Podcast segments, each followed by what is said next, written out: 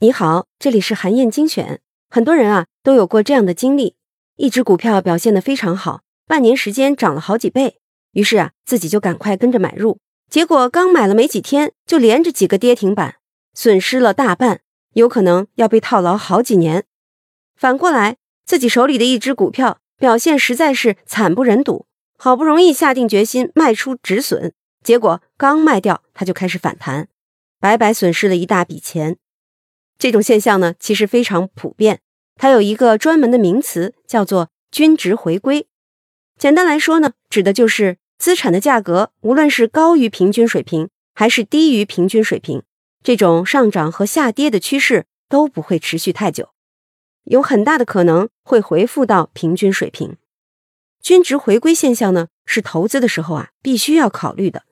比如，大多数人在购买基金和理财产品之前，都会去看一下它过去的收益率，像是有的产品说自己一年上涨百分之一百六，但是啊，遇到这种业绩看起来特别亮眼的投资产品，你一定要保持谨慎。基金教父约翰伯格就在自己的著作《共同基金常识》里面说道，越是这种明显高于市场平均水平的收益率，接下来就越有可能被打回原形，甚至跌落到平均水平以下。这就是人们常说的“物极必反”。伯格在《共同基金常识》这本书里统计了二十世纪三十年代到九十年代这六十年间所有共同基金的业绩表现，结果就显示，几乎所有基金都出现了均值回归的现象，而且越是那些表现优异的明星产品，之后啊，收益率下跌的就越猛，往往会比市场平均水平还低。反过来呢？业绩表现不好的基金也会出现均值回归的现象，接下来很有可能就会反弹。那么，了解了这个现象，你每次调整自己的投资组合的时候，就要先关注一下市面上所有产品的收益率。你可以按照高低对它们排个序。对于那些短期之内突然大涨的产品，你要小心，别被他们的高收益率蒙蔽了，因为接下来呀，他们很可能就会下跌，甚至跌得很惨。而那些短期表现不好的产品，你可以考虑适当买入，因为从长期来看，它们反弹的可能性很高。你要注意的是，投资当中所说的短期，一般是指半年、一年，而长期呢，主要是指五年、十年以上。《共同基金常识》这本书就建议，普通投资者呢，最好的投资方式就是进行长期投资，因为啊，作为一个普通大众，对具体的股票、债券的分析能力。还有把握买入卖出时机的能力，很多时候在很大概率上都是没办法和专业投资机构相比的。而长期投资呢，对这些能力的要求呢不太高，只要利用好均值回归现象，你就能基本看明白哪些高收益的投资产品是昙花一现，哪些更有可能带来长期稳定的回报。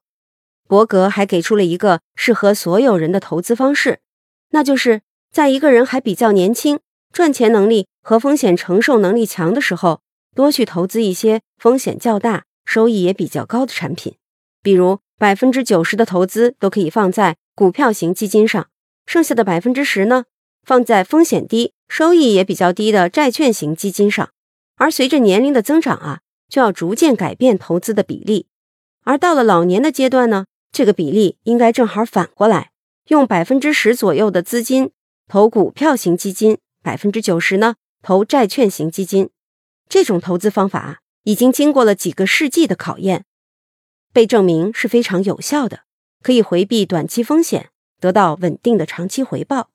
其实啊，投资的本质并不神秘，就是要持续的买入那些增长潜力大的资产，然后让时间发挥作用，等待这些资产的价值显现出来。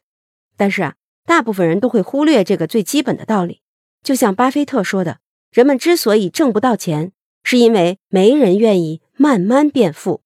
巴菲特自己就是实践这个最基本道理的最好例证。他百分之九十六的财富都是六十岁以后才赚到的。好，以上啊就是我为你分享的内容。我在阅读资料里为你准备了本期音频的金句卡片，欢迎你保存和转发，